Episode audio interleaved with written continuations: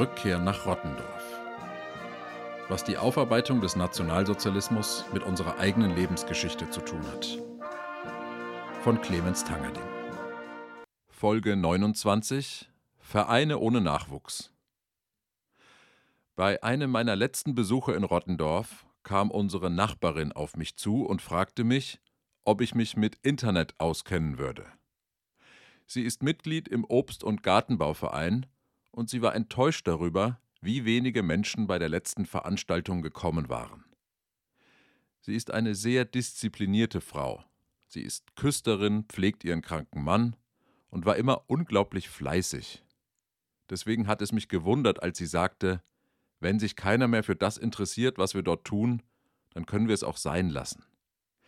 Diese Resignation kannte ich nicht von ihr. Internet, hatten sie im Vorstand gesagt, das Internet könne vielleicht helfen. Lassen sich nicht über das Internet Menschen finden. Über Facebook oder Clemens, du bist doch jung, du weißt doch, wie das alles heißt. Ich war selbst erst 2018 beim Obst- und Gartenbauverein von Rottendorf. Das Vereinsgelände liegt am Fuß des Hasenbergs. Bei der Dettelbach-Wallfahrt sind wir immer am Vereinshaus vorbeigelaufen. Später bin ich mit dem Fahrrad oft vorbeigefahren, wenn ich mit dem Rad zur Schule gefahren bin, nach Münster-Schwarzach. Wenn man den Obst- und Gartenbauverein passiert, dann hat man das Rottendorfer Industriegelände durchquert und ist wieder in der Natur angekommen, am Ende des Dorfes. Vorbeigefahren bin ich tausendmal, aber angehalten habe ich nie. Ich kenne auch niemanden aus meiner Generation, der oder die jemals beim Obst- und Gartenbauverein engagiert gewesen wäre. Wenn ich mir die Fotos auf der Seite des OGV anschaue, dann wird mein Eindruck bestätigt. Jüngere Leute sind auf den Fotos nicht zu sehen. Außer auf den Bildern von den Festen. Bei der langen Winternacht waren Jüngere dabei und beim Dorffest, als es den Monster-Leberkäse gegeben hat. Aber die, die die Vereinsarbeit machen, sind Menschen deutlich über 50 und bis 90. Ich kann mir also gut vorstellen, dass die OGV-Mitglieder bei der Mitgliederversammlung zusammensitzen und sich Sorgen darüber machen, dass keine neuen Leute nachkommen und die Älteren immer älter und letztlich immer weniger werden. Warum kommen die jungen Leute nicht? Diese Frage begegnet mir oft, meistens von Geschichts- und Heimatvereinen. Und in zwei Wochen bin ich eingeladen, über dieses Thema einen Vortrag zu halten. In Soltau, Niedersachsen, bei den Soltauer Gesprächen. Dort möchte man wissen, warum sich junge Leute nicht mehr für Stadtgeschichte interessieren. Eine Antwort findet sich auf der Homepage des Obst- und Gartenbauvereins Rottendorf. Auf der Unterseite Regelmäßige Arbeiten des Vereins listet die Seite elf Tätigkeiten auf, die der Verein regelmäßig ausübt. Die erste ist Obst- und Sträucherschnittkurs. Der wird für die Rottendorferinnen und Rottendorfer angeboten, einmal im Januar, einmal im Februar jedes Jahres. Die anderen regelmäßigen Arbeiten sind die Pflege des Pflanzfasses am Kriegerdenkmal, dreimal pro Jahr, am alten Kindergarten am Marienheim werden regelmäßig Hecken geschnitten, der Rasen gemäht, Sträucher und Bäume gepflanzt, das Hochbeet instand gehalten, die Kinder bekommen im Frühling Pflanztöpfe mit Sonnenblumen und Kürbissamen, auch am neuen Kindergarten. Dann reinigt der OGV 150 Nistkästen in der Gemeinde. Der Verein besorgt den Schnitt der Bäume auf der Streuobstwiese am Grasholz sowie die Obstbäume am Käppele, das Käppeli liegt auf einem Hügel. Zum Käppeli hinauf führt ein Stationsweg, also ein Kreuzweg. Auch den hält der Verein in Stand. Um die kleine Kapelle herum, den Rasen, pflegt der Verein ebenso. Vereinsmitglieder schneiden die Hecke an der evangelischen Friedenskirche und pflegen die Pflanzen an der katholischen St. Vituskirche. Schließlich hat der OGV 32 Ruhebänke aufgestellt. Diese werden regelmäßig gestrichen und ebenfalls instand gehalten. Eine Antwort auf die Frage, warum sich junge Leute nicht mehr zu einer Mitgliedschaft in einem Verein überreden lassen, ist sicherlich Arbeit. Man meldet sich beim Obst- und Gartenbauverein Rottendorf an und zwei Wochen später steht man mit Karl Heinz und Dietrich zusammen an einer Ruhebank Die wird sicherlich nicht mal einfach so nur neu gestrichen, sondern wahrscheinlich erstmal von Gestrüpp befreit, das Holz angeschliffen und dann zweimal gestrichen. Aber ordentlich. Vereine im Dorf waren lange nichts anderes als Organisatoren für die verschiedenen Arbeiten, die in der Gemeinde anfielen. Und diese Bereitschaft zum Arbeiten, das Arbeiten für die Gemeinde, nimmt sicherlich ab. Als ich etwa 16 Jahre alt war, bot ein Priester in unserer Kirchengemeinde eine Lektorenausbildung an. Ich bin dort hingegangen, weil ich Reden immer interessant fand und einen Sinn für Sprache hatte. Den gab es, weil meine Eltern aus dem Münsterland kamen und ich seit der frühen Kindheit die Unterschiede zwischen den Rottendorfern und meinen Eltern herausgehört habe. Warum sagten Mama und Papa nicht Etzert, sondern jetzt? Was war da los? Und weil mich Leute fasziniert haben, die mit Überzeugung etwas vorgetragen haben, wie unser Biologielehrer, der uns einmal mit wenigen Worten überzeugend erklärt hat, dass alle das Wort Dinosaurier falsch aussprechen. Es würde eigentlich Dinosauriere heißen. Ich war fasziniert. Ich hatte wahnsinnigen Respekt vor ihm in diesem Moment. Er wusste etwas richtig, das alle anderen falsch sagten. Ich wollte Lektor werden, um meine Sprache zu trainieren und damit mir endlich mal jemand zuhört. Großfamiliensyndrom. Ich stehe da, die anderen hören zu. Das war, glaube ich, der heimliche Wunsch, der dahinter steckte. Der Kurs bestand aus mehreren Treffen. Wir saßen in der ersten Reihe der Kirche und hörten dem Priester zu. Nach und nach gingen wir ans Mikrofon am Ambo und übten den Vortrag. Das Neue Testament eignet sich sehr gut, um sinnhaftes Sprechen zu üben, wegen der einfachen, gehaltvollen Sätze. Er stieg auf einen Berg und setzte sich. Matthäus 15, 29. Dieser Priester hatte einen sehr trockenen Humor und legte irgendeinem der Lektorenschüler zum Üben das Pfingstevangelium vor, in dem alle Volksgruppen aufgezählt werden, die sich an diesem Pfingsttag plötzlich verstanden, obwohl sie ganz unterschiedliche Sprachen sprachen. Zitat Wieso kann sie jeder von uns in seiner Muttersprache hören? Parther, Meder und Elamiter, Bewohner von Mesopotamien, Judäa und Kappadokien, von Pontus und der Provinz Asien, von Phrygien und Pamphylien, von Ägypten und dem Gebiet Libyens nach Kyrene hin, auch die Römer, die sich hier aufhalten, Juden und Proselyten, Kreter und Araber. Wir hören sie in unseren Sprachen Gottes große Taten verkünden. Zitat Ende.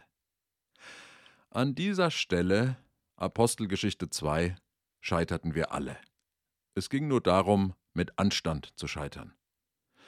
Da es ein Evangeliumstext ist, durfte diesen Ausschnitt der Bibel sowieso nur der Priester sprechen, also betraten wir als Lektoren und Lektorinnen verbotenes Gelände. Während der Lektorenausbildung saßen wir zusammen, haben in der Gruppe gelernt, haben uns selbst kennengelernt, hatten Freude daran und haben auch Verantwortung für die Aufgabe gespürt. Denn vor einer Gemeinde zu stehen und zu sprechen, ist ein verantwortungsvoller Job. Doch dann war die Ausbildung zu Ende und wir mussten uns in einen Plan eintragen. Danach wurden die Dienste koordiniert und jeder neue Lektor, jede neue Lektorin bekam eine Liste mit Terminen, zu denen man erscheinen musste. Gottesdienste waren am Dienstag und Donnerstag um 19 Uhr, am Samstag um 19 Uhr, am Sonntag um 9 Uhr und um 10.30 Uhr.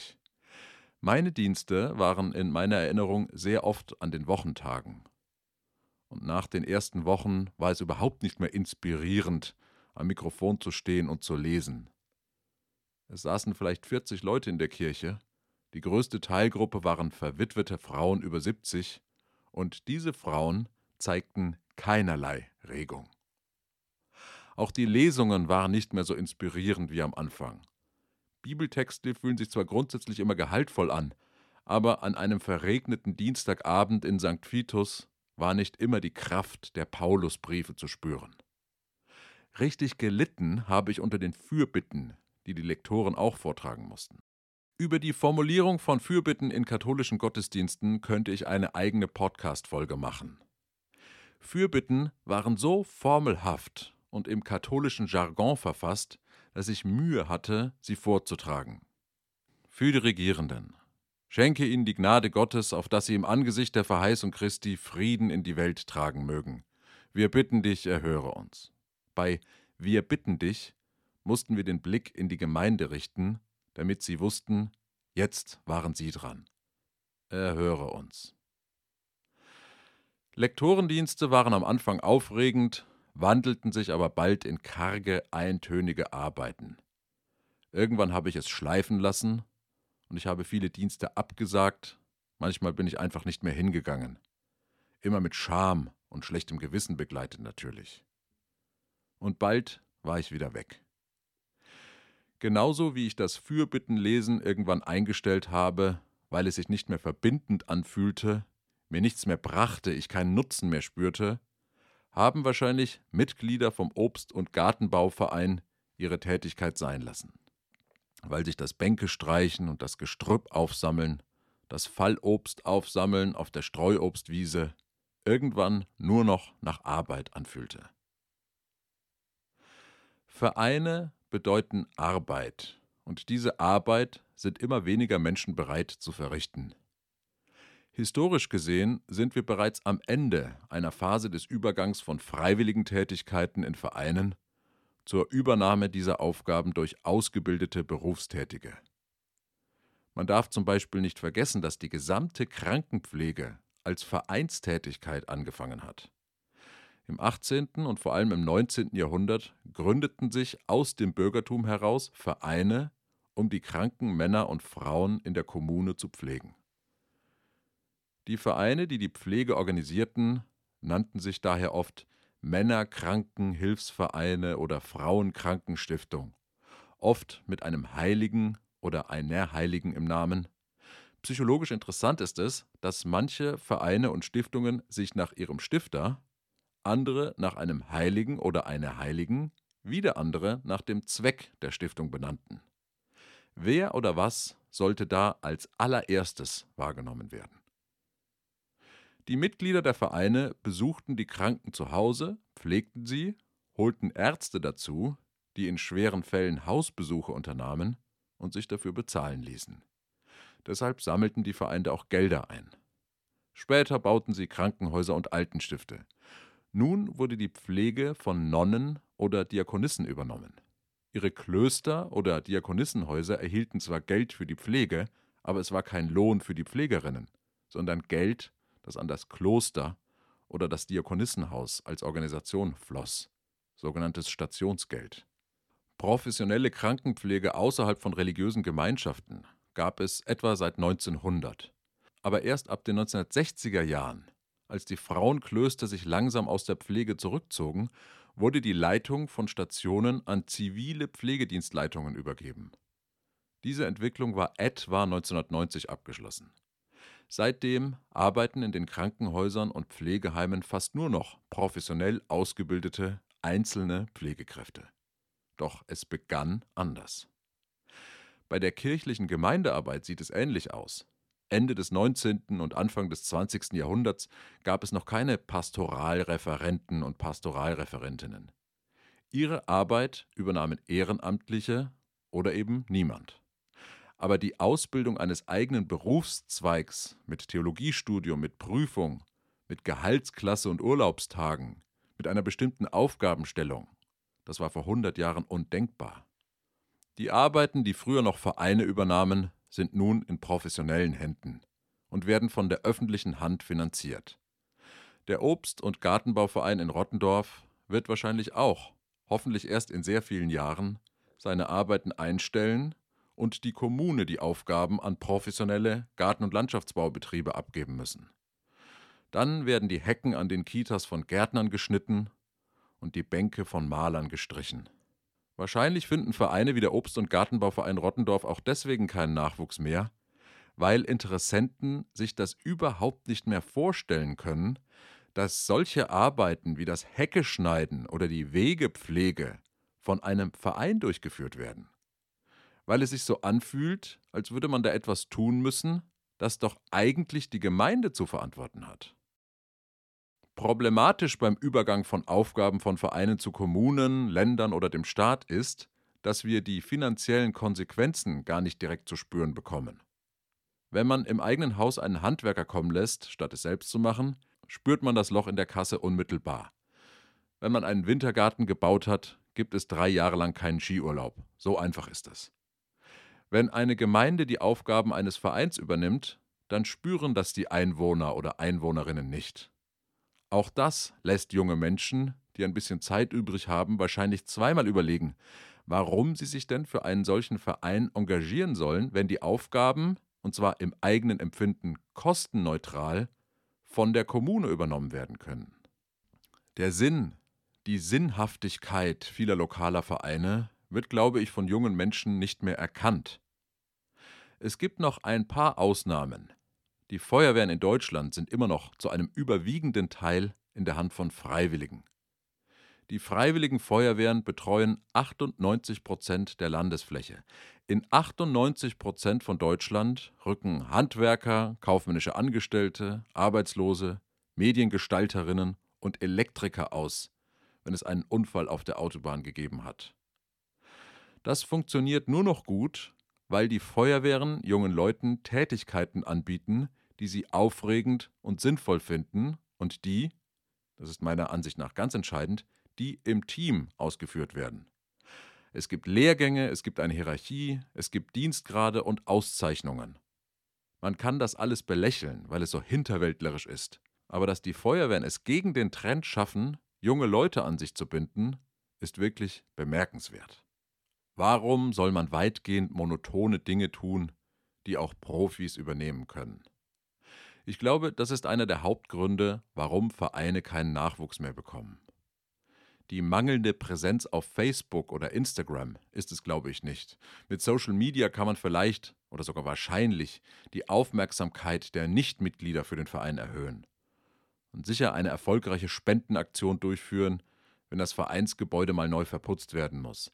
Aber stabile, dauerhafte Mitgliedschaften können über Facebook-Filmchen, glaube ich, nicht geschaffen werden. In Städten ist dieser Prozess der Professionalisierung von ehemaligen Vereinstätigkeiten noch weiter vorangeschritten. Ich kenne nicht mal jemanden, der jemanden kennt, der in einer Stadt im Obst- und Gartenbauverein tätig ist, und nur ganz, ganz wenige, die sich in einer Kirchengemeinde engagieren. Es gibt in den Städten viel ehrenamtliches Engagement, aber dieses Engagement ist ganz anders gestaltet als das in den Dörfern. Die Tätigkeiten orientieren sich an politischen Zielen. Man setzt sich ein für Flüchtlinge, für Wohnungssuchende, gegen Rechte, für den Erhalt eines Kulturgeländes, gegen die Bebauung eines Naturschutzgebietes. Eine vollkommen apolitische Tätigkeiten wie das Heckeschneiden oder das regelmäßige Pflegen von Pflanztöpfen vor dem Rathaus oder am Kriegerdenkmal wird es in der Stadt nicht geben. Es werden Pflanztöpfe allerhöchstens auf der eigenen Straße gepflegt, vor dem eigenen Haus am besten, aber an einem öffentlichen Ort wie dem Rathausplatz bestimmt nicht. Die Städte machen damit, glaube ich, vor, wohin die Reise auch in den Dörfern geht. Ehrenamtliche Tätigkeiten müssen projektbezogen sein. Ich glaube, die Obst- und Gartenbauvereine würden Interessenten finden für eine Projektwoche Klimawandel. Mit Vorträgen, mit Begehungen, mit Bäume pflanzen. Vor allem aber mit einem Anfang und einem Ende, die nicht weit auseinander liegen. Als ich vor 15 Jahren nach Berlin kam, wollte ich mich engagieren, wie man das in Berlin tut. Ich wollte einen Verein finden, in dem ich mich so ein bisschen engagieren konnte, bei dem ich das Gefühl hatte, etwas Sinnvolles zu tun. Und wenn man mal ganz intensiv zusammenarbeiten musste, wollte ich das mit einer schönen Frau bei mir oder bei ihr zu Hause tun, denn ich war Single.